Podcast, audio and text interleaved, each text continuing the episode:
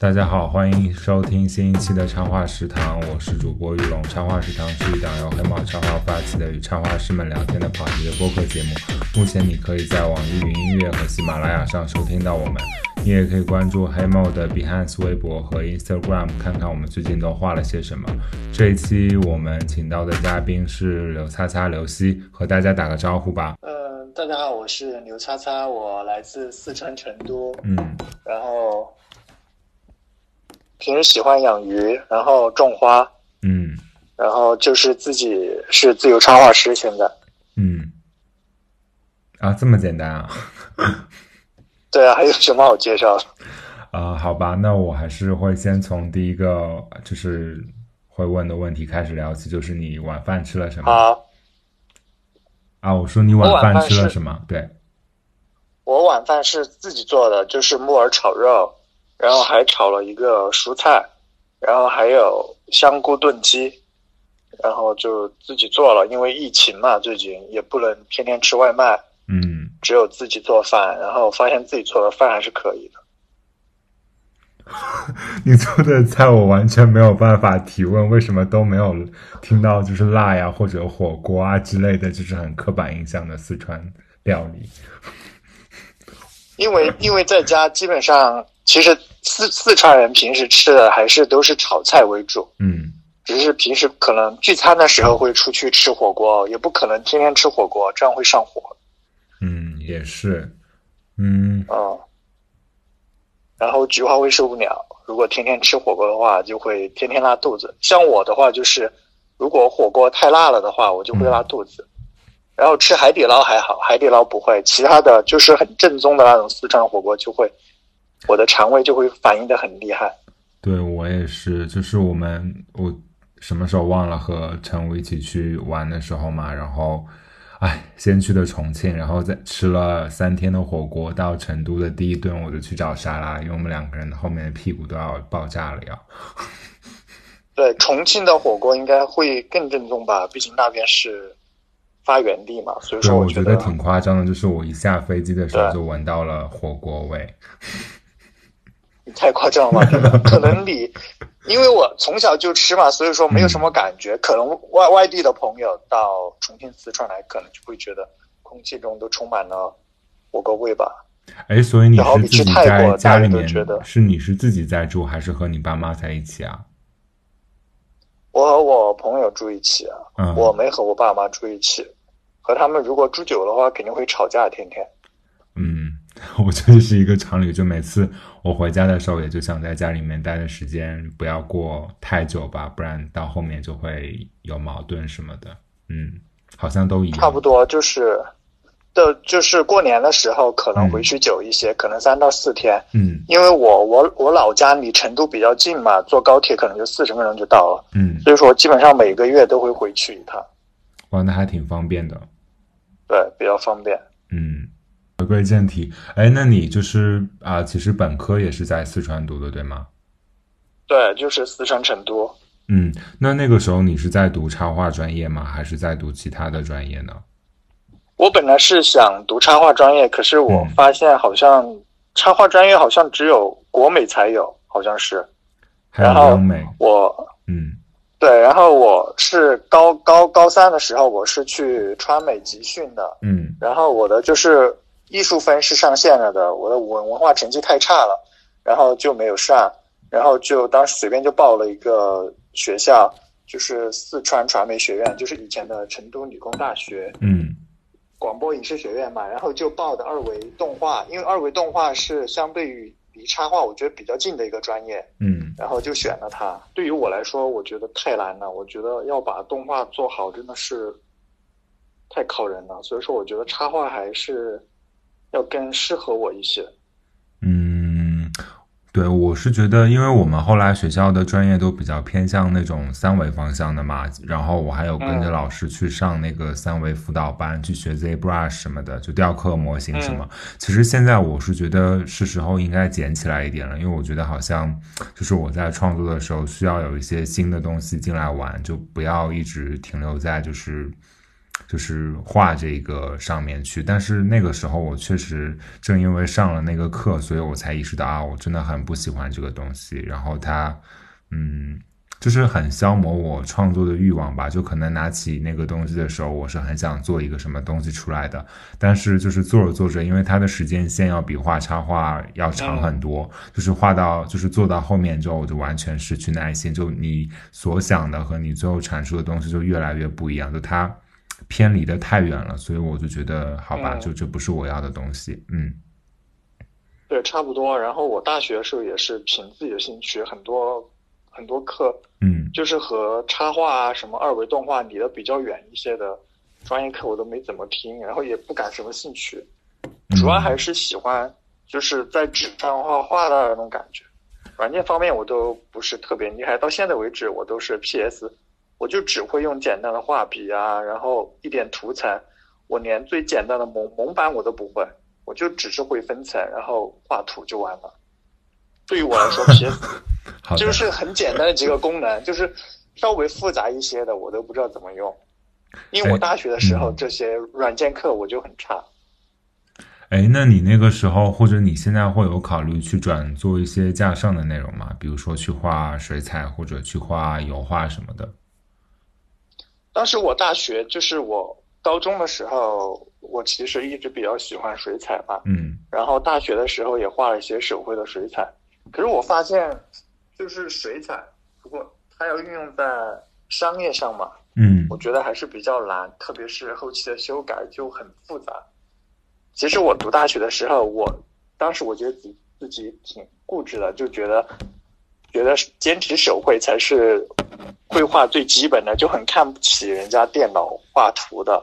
然后当时我还说以后我会坚持画一辈子的手绘，结果发现出了社会以后，很快就把自己这个想法改变了。到现在为止，我基本上都很少手绘了，基本上都是用电脑绘画。我觉得自己挺打脸的这个想法。嗯，那你为什么会觉得就是要放弃掉就是手绘或者就这些传统绘画门类呢？因为我觉得是，因为我接了稿子以后，就是毕业以后嘛，因为我毕业的时候在一个就是插画公司上班，就是主要画那些。讽刺类的新闻漫画，嗯，然后后来那个公司倒闭了，因为当时我一进去的时候，我就觉得这个东西肯定没有搞头，我就觉得 肯定会垮这个公司。结果听起来就觉得很难生存下去，超级不超级不不靠谱。然后我们老板天天在给我们画饼，就是说你坚持画，以后怎么怎么样。嗯，我当时就想这个东西完全就不行啊，然后就。公司倒闭了以后，然后公司的其他业主就是其他甲方嘛，然后就找找到我，就让我继续给他们画稿子，然后就这样就开始了我的自由插画师的道路。然后刚开始的时候我还是会画水彩嘛，然后我发现修改起来特别复杂，而且就是说你水彩上面修改的太多以后，你就会失去它这种感觉。然后我就开始慢慢的用那种在电脑上绘图。然后再加上电脑绘图的效率可能会高一些，就是说前期的草稿啊、后期上色啊、修改都是更方便的，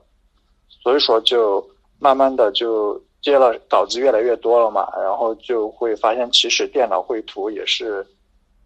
也是另外一种，就是呈现自己想法的一种方式吧。我觉得其实也挺好的，就觉得没有那么排斥了，然后到后面就慢慢的就。电脑绘画就越来越多了，手绘就可能就越来越少了吧，就这样。嗯，明白。那你在本科期间就已经意识到自己是喜欢插画的，所以你有做过一些就是怎样的尝试呢？就是我可能大三的时候，就是说当时有一个杂志嘛，就是那种很野鸡的杂志，然后都是朋友推荐给我的。然后让我第一次接稿嘛，当时就很兴奋啊，因为高中的时候就看漫友啊那些，就发现就很喜欢阿耿啊、阮经天那些，就想自己有一篇 自己的话。知道漫友其实我能插句话进来吗？我们 还有门小雷。说嘛。门小雷。哦，对，还有门小雷，天呐，门小雷现在就不敢提。我跟你说，真的，一提就是渣男，我觉得你最好是把它剪掉，不然我们肯定要被封杀、被粉丝喷死。没有，我觉得我自己是蛮就是震惊这件事情的吧？就是有一些人都已经讲过，就是一些相对比较中立的内容了。对啊，我。哎，我们可不可以谈门小雷？应该可以啊，可以啊，不要谈吧，没有关系啊。嗯，因为我觉得门小雷，我其实一开始就很多人就他可能自己的是他自己的立场嘛，然后他身处的环境不同，所以说他可能接受的信息啊和价值观都是和我们不太一样嘛。我就我其实我一直都很喜欢门门门小雷的图，然后我不会因为一个人的，比如说他的。人的好坏，或者是他的善恶，去就是觉得他画的东西也是很恶心的，因为我不了解他，我也没和他接触过，我一直喜欢他的就是他的图，所以说不管他以后变得再怎么样，只要他继续画图的话，我都会继续关注他，因为我觉得他画的东西特别生活化，很打动我，我觉得这个东西是很难得的，我就是就事论事，我就是喜欢他的图就完了。其他的都和我没关系。我刚刚不是说了阿耿嘛，然后我还有个小插曲，就是当时大学的时候，我特别喜欢阿耿的画嘛，然后当时还还想考考版画系嘛，结果也没考上嘛。而且我还上了那个湖北美院的版画专业的，可是也是因为我的文化太差没上。然后我大学的时候，我就我就知道阿耿是一个大学老师，然后我就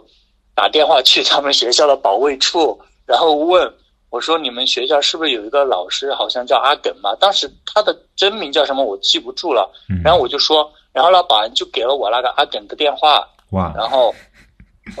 然后我就我不知道为什么当时就特别兴奋，然后就给他打电话，然后他接了，然后就是他本人，我就给他说：我说我很喜欢你的图啊，什么从高中就一直特别喜欢，然后希望你。”继续加油啊！画更多的画，就是说的很官方的那种。然后他就说谢谢，然后我就，然后就把电话挂了。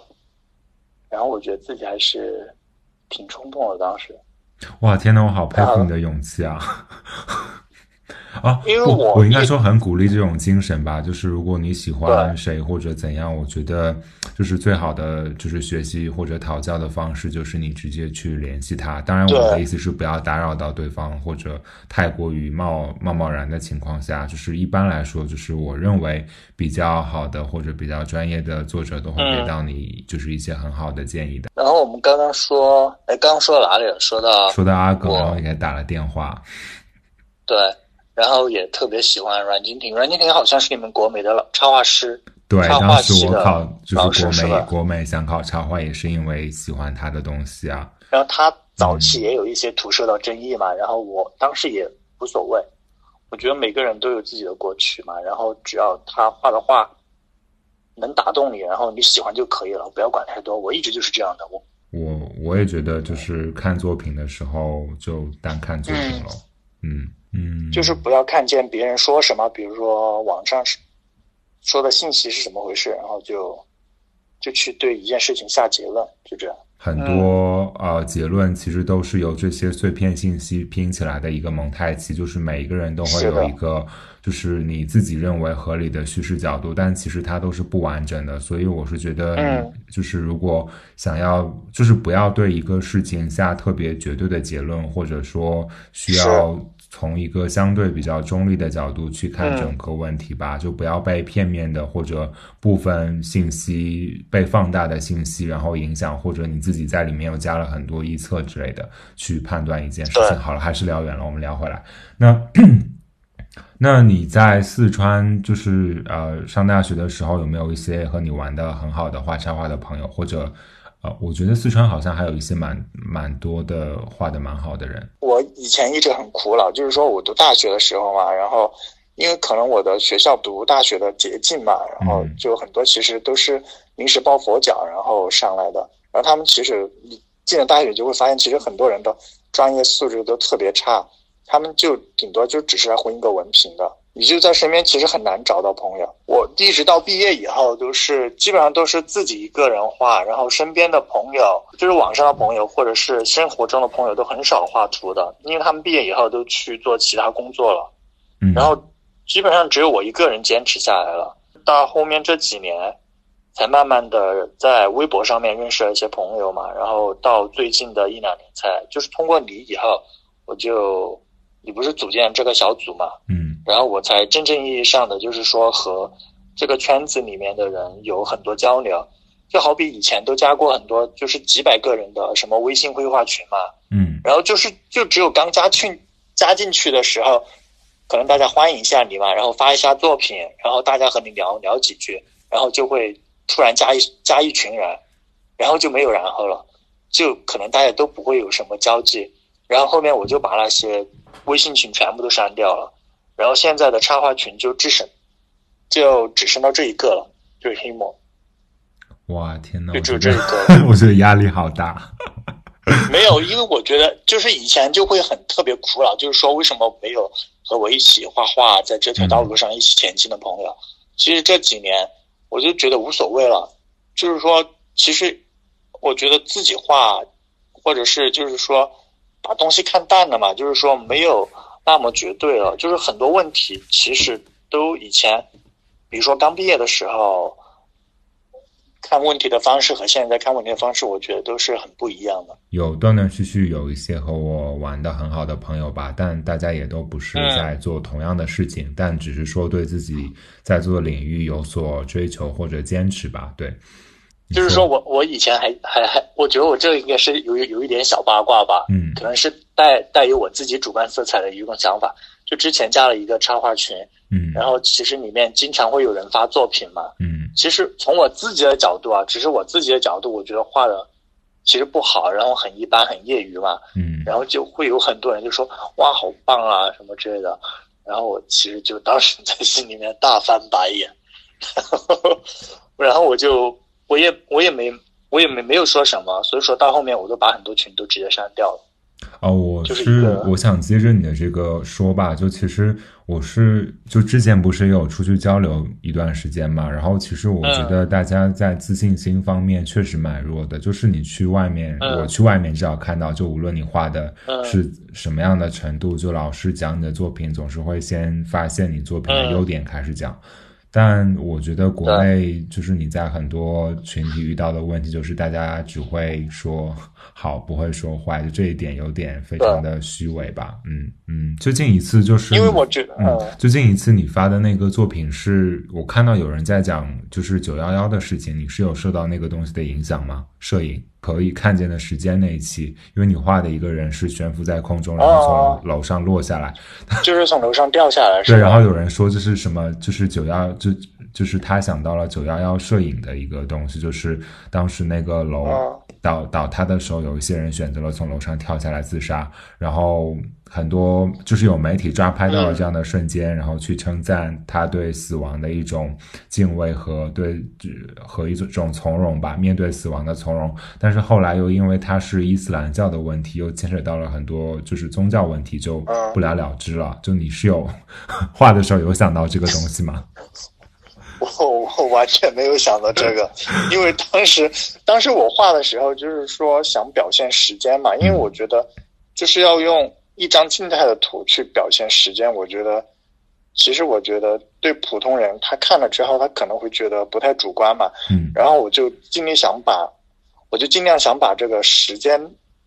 这个瞬间画出来，嗯。就是说让人感觉到它是在动的，嗯。然后掉下来的，然后然后我刚好就觉得背景太空了，嗯，然后我觉得如果空空浩浩的空荡荡的一个背景的话，我就觉得不太好看嘛画面，然后我就加了一点城市的夕阳啊，然后进去，因为我觉得建筑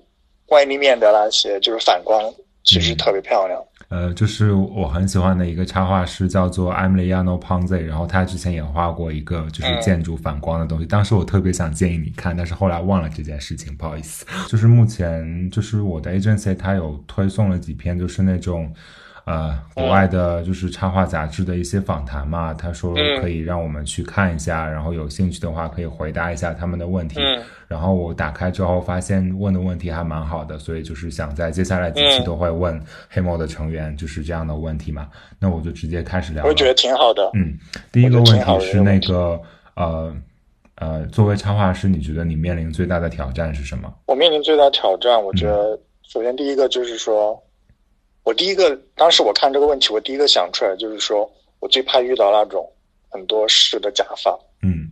就是特别作的甲方，这个是我当时第一个反应出来的。嗯这个东西后面应该都有吧？其实可以也会回回答后面的一个问题，就是说和客户讨论你的好坏作品。哦对，然后我的有一个问题是说，你和你是是否觉得和客户讨直接讨论作品的好坏会让你觉得舒服？就他其实给了五个选项，就是舒服、不舒服，或者是、呃一半舒服一半不舒服。就你可以讲一下，就是你觉得怎样，或者和为什么，就一起讲。你说的讨论作品的好坏是指，就是说我和他，就是我创作的这个过程嘛，就是说，比如说他要让我画一张图，嗯。然后是讨论这张图的好坏，是吧？对的，对的，就是他可能会直接就非常直接的指出来你哦作品这个不行，那个不好这样子。其实我觉得这样挺好的，就是他直接给你说出来，嗯，就是给你一个明确的，不要让你说我感觉这个地方怎么怎么样，这种东西其实是最难去改的。他直接给你说出他的感觉，就说他不喜欢这个人的动作，或者是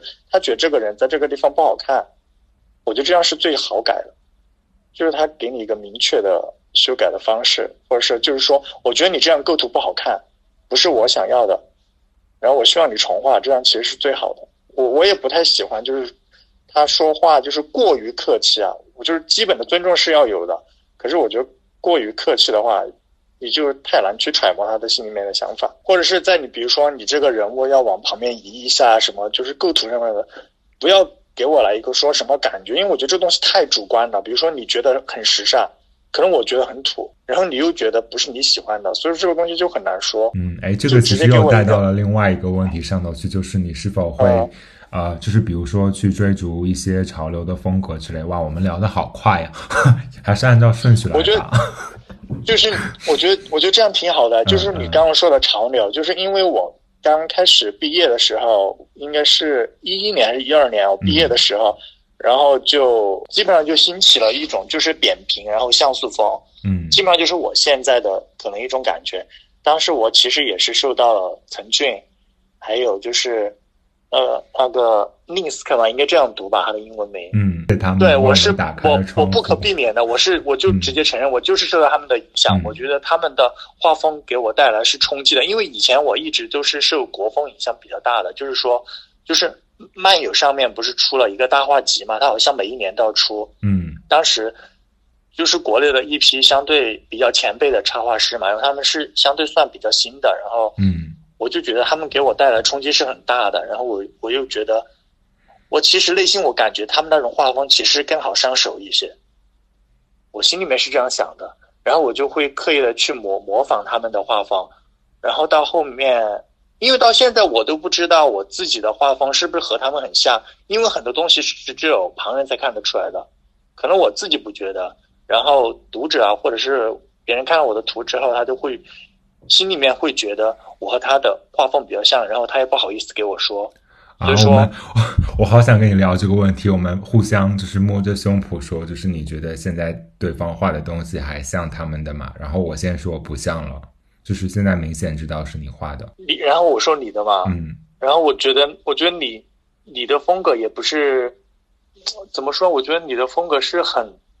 就是很欧美的那种，嗯就是一点也不也不中国。我觉得我说的好接地气啊，这种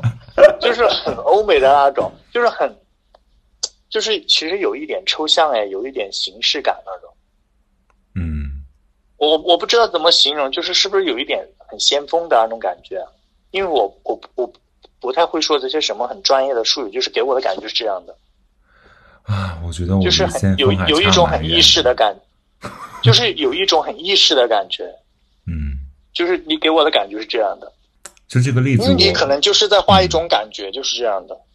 呃，对，其实我我想举个例子吧，就是我比较喜欢一个，就也是最近才注意到，就是坂本龙一，他之前有组建一个乐队嗯。叫做 YMO，嗯，嗯。应该没没说错吧？Yellow Magic，我不知道。啊，没事，就是我想讲他的理念吧，就他是呃，嗯。他们做音乐是想跳出日本的，就是和风的这样一个概念，就是他希望能够从嗯。一个无国界的角度，或者从一个更呃旁观者的角度去看他们自己的文化，然后做出一些表达的东西来。我不知道能不能听懂我的意思。就是说他要就是跳出整个日本，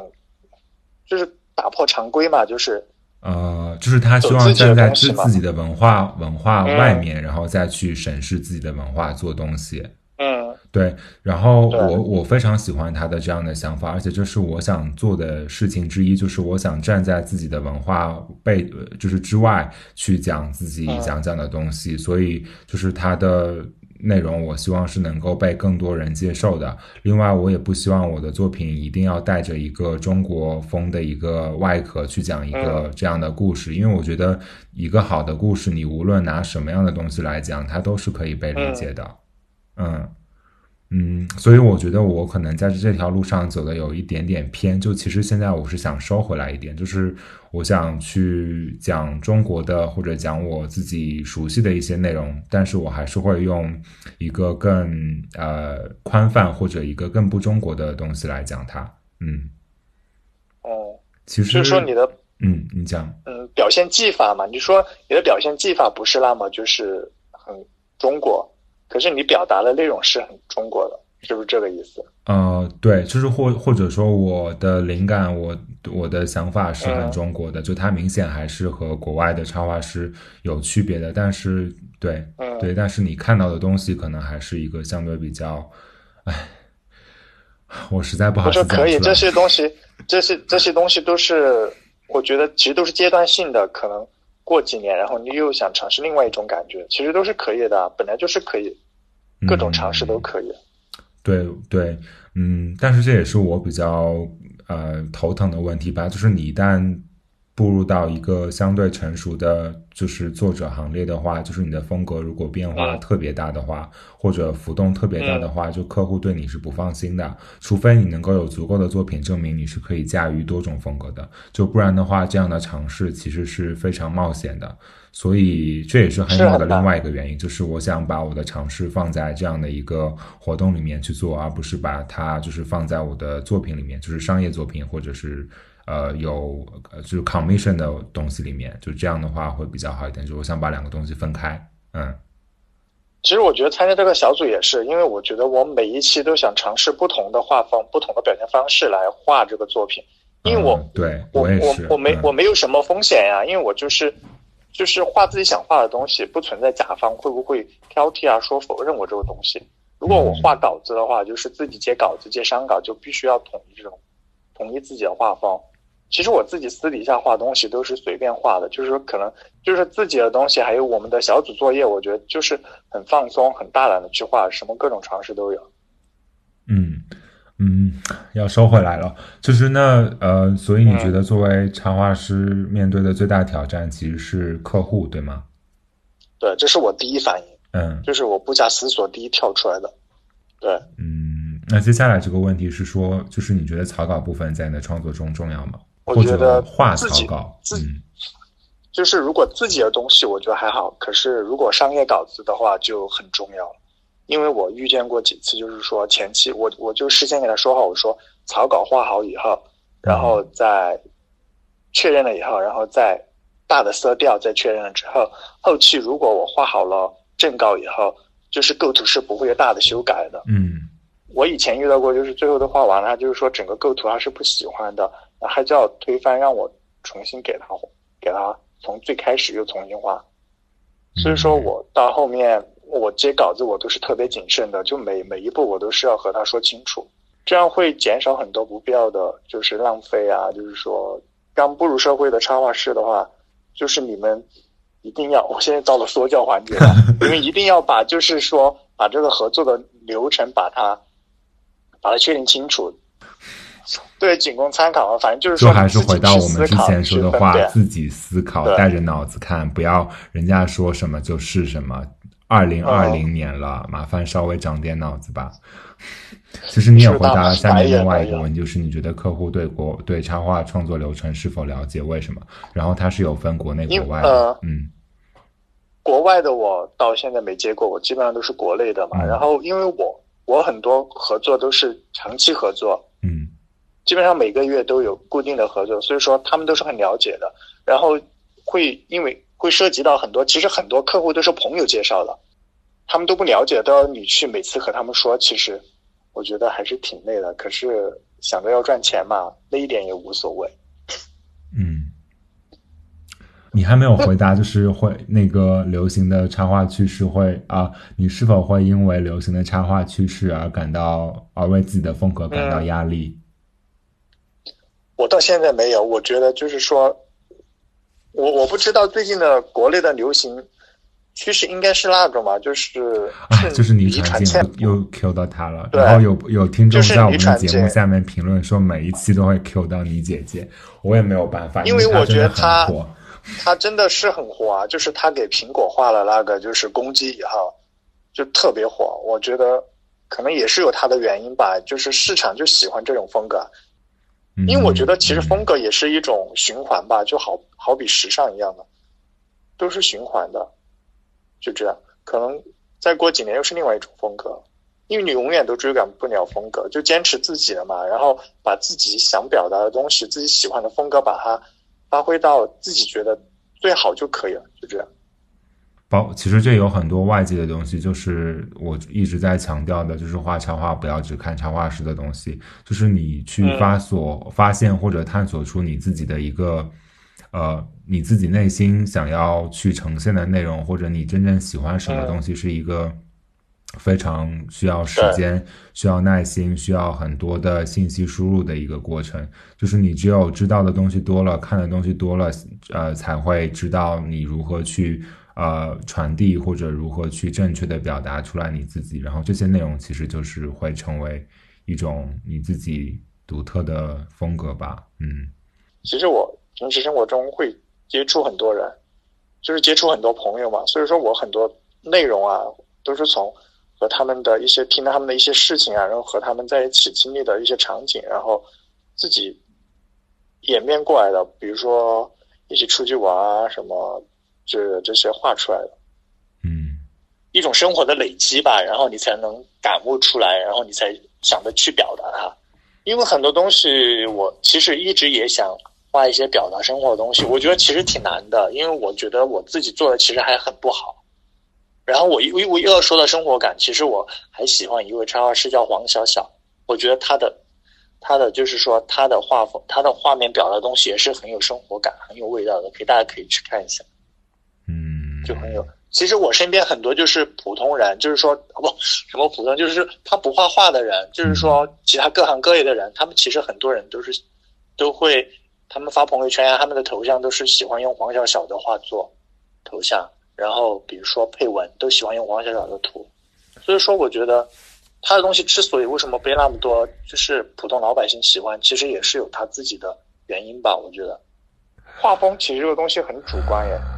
就是说，很多其实普通的不画画的人，他们看见很多人的画风，我们可能分得很挺清楚的。都会觉得，哎，其实这个人的画风是哪一种，那个人的画风是哪一种。其实我身边很多朋友，他们不学画画的，他们看到其实都是一样的。对哦，这个我好想插个嘴啊！我好想插嘴，我插嘴啊！嗯，就是去年那个 Apple Retail，就是苹果的零售店，不是有放七幅还是六幅，就是呃插画师的那个呃广告嘛？你也应该有看到吧？对。然后有好几个朋友不知道就。不太理解画画的人，然后把玉凯做的作品发给我说：“哇，我看到了你的画。”对他真的，他就会觉得其实 我当时真的好崩溃啊！好的，他们 只是说，这只是代表我自己的想法啊，我并没有鼓励说这种，就是说你去借鉴人家或者是临摹人家的画风，就是说我去鼓励这种。我只是说，如果能你能做到自己原创的画风，那肯定是最好的。如果你是做不到的话，比如说你可能借鉴了，然后抄袭了，我觉得其实我都是可以原谅的，我都觉得还好。啊，我理解你的这样的观点啦，但是，嗯，我从一个相对比较需要专业的角度来讲的话。啊，一件事情是说，你的作品如果可替代性特别强，或者说我找你画和找他画效果都差不多的话，就会让你失去竞争力。啊，这个是你能不能接到非常好的客户，或者有客户来找你的一个非常关键的因素，就是你的可替代性有多强，或者你作品的识别度是否真的达到了他们希望的一种程度。就非你莫属，嗯，我看下来是觉得确实有很多现在的作者会，呃，或者新上来的新人确实会呃很聪明的去找某些捷径，嗯嗯，但是我是想说这样的内容是不可持续的，就是你真的如果一直这样做下去的话，可能真的也就只能那样了。但这对我来说。我觉得是不够的，因为我希望自己的作品可以被更多人的看到。我想每一个呃副就是插画师，包括你，你也肯定也希望自己的作品被更多人看到，有更好的客户来找你。嗯，这是一个问题。然后另外一点事情是说关于作品版权的事情，就因为这个东西本来在国内就是非常薄弱的环节，就很多人都搞不清楚啊版权啊使用权啊这种各种问题，就会被呃就这样这样那样的呃问题坑到。而我们作为就是一个相对有一点呃呃影响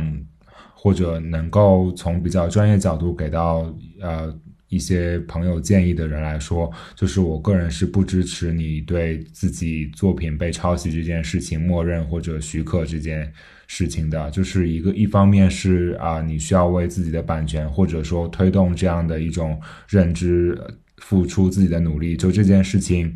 呃，也可以讲到就最近当下的一些情况。就我认为每一种声音都值得被听见，或者呃。我们不能让不好的呃这样的东西压过，就是所谓好的东西。就每个人在其中都是呃一个非常重要的环节吧。对，呃，当然也和我自己有经历过，就特别是在去年经历过非常不愉快的被抄袭的事情有关系。所以现在我对这件事情非常的敏感。杭州万象城啊，就是我只是针对这样一个呃地方来讲，就是他们最后的呃处理办法是让时间去忘记它，然后没有给过我任何正面回复，然后就等律师走那个上诉流程。就这样的问题就在于这个案子可能会被拖一一年两年甚至更久才会得到一个答复。呃，当然等这道事情这件事情有答复的时候。他们其实已经度过了这样的一个公关难关，而且在其中，呃，推波助澜的人没有受到任何的惩罚措施。嗯，对。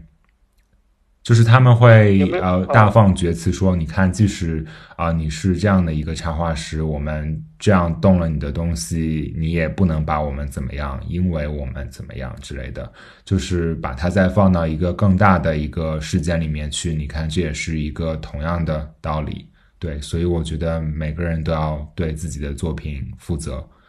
嗯，是，对，应该就应该多一点这种人，我觉得比较伟大，给你鼓掌。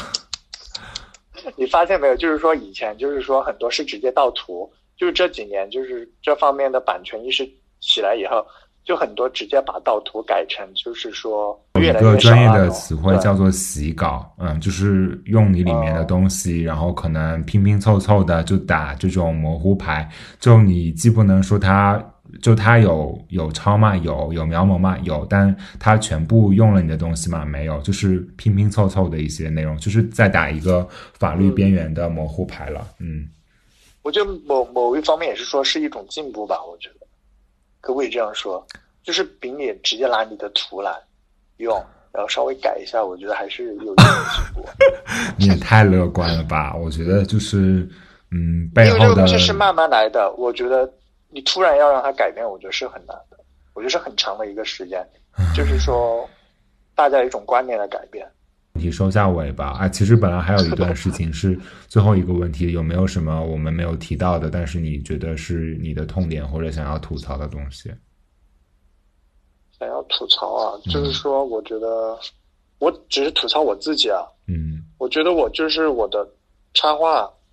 客户就是太局限了。就是说，我希望接到更多其他就是就是性质的商业稿子，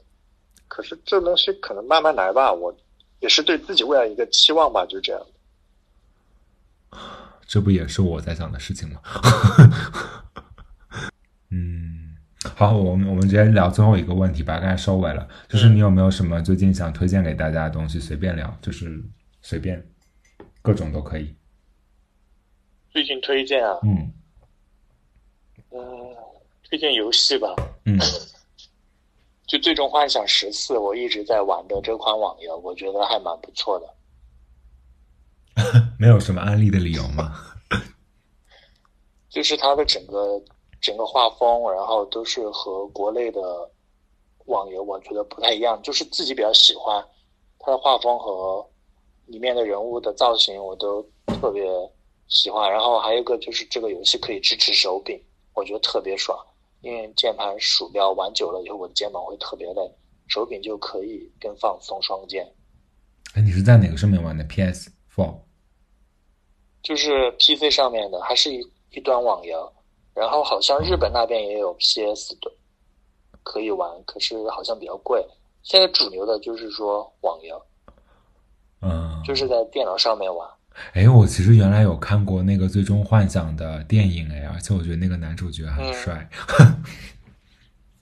我觉得如果有的话，可以。我觉得应该，如果有人听我们说话的，听我们这期播客，应该我觉得应该有不少人还是玩这个的。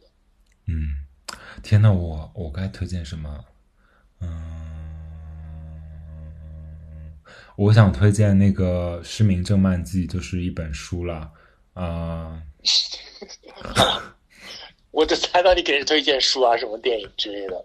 啊，那我也可以推荐游戏啊！我推荐那个什么《死亡搁浅》，虽然我没有玩，我就在看某人玩了，就觉得还蛮适合现在这种情况下 看，就是玩的。是吧？我也是看我朋友玩，我觉得我肯定，我我我觉得我肯定不太会怎么玩，可是我觉得他红肯定是他的道理。我他他买来那个游戏之后，就是我在旁边就跟着他在那边坐了四个嗯小时，因为刚开始我觉得真的很好，就是特别嗯的有、有深度吧，而且现在放在现在这种语境下讲就更有意思了。嗯，他可能是像开创一种新的游戏模式吧，可是我觉得，我觉得还是还是很有胆识这款游戏。我不知道他说之前他们那个游戏公司还做过其他游戏，也都特别的厉害，就是非常具有前瞻性的东西，而且就是他的故事讲的非常非常深，就是嗯。你玩的时候是有很多就是能够被引导出来你想的一些东西的，就这个我觉得还蛮厉害的，我觉得很勇敢，嗯，真的是有拼搏精神，真的是。是一个很很值得去关注一下的游戏嗯。啊。那今天就聊到这儿吧，晚安，好，晚安，拜嗯拜拜